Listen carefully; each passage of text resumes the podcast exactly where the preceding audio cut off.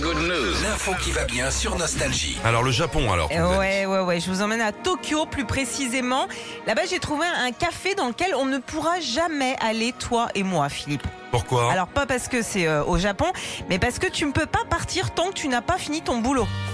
Tu as compris Ton boulot. boulot, ton travail. En fait, ce café, c'est une sorte de coworking. Tu vois, ces cafés à la mode où tu viens pour bosser comme dans un bureau. Euh, là, ce, ca- ce café s'appelle le Manuscript Writing Café. Et quand tu arrives, donc tu commandes à boire, à manger, mais en précisant au serveur le travail que tu as à faire. Tu sais, Mhm. on a tous euh, voilà du, du travail Ah, pour- au, d'accord. bureau, au bureau- au bureau à, à faire, à rendre, voilà. Et tant que t'as pas fini, donc tu peux pas partir.